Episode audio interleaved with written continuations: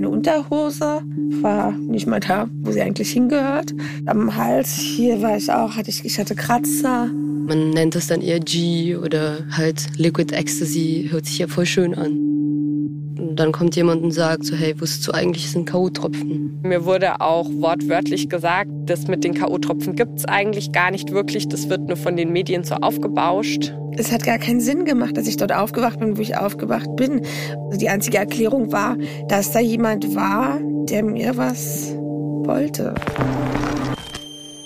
Sie sind geschmacklos, geruchlos und unsichtbar. K.O.-Tropfen sind eine Gefahr, die nicht nur in der Clubszene lauert. Auch mitten am Tag kommen sie zum Einsatz.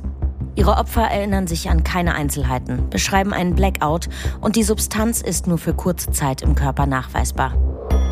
Ich weiß nicht, was hätte mir passieren müssen, damit sofort ein Beschluss da gewesen wäre, dieses Material sichten zu können. Ich finde, dass das wichtig ist. Das Thema muss so präsent sein, weil das einfach so, das passiert jeden Tag.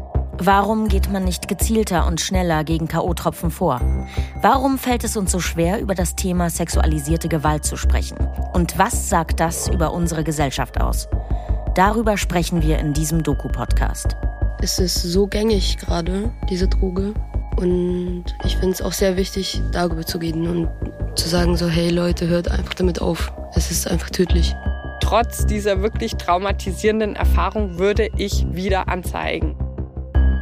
Ich bin Jasna Fritzi Bauer und ich führe euch durch diesen Podcast. Mitten am Tag.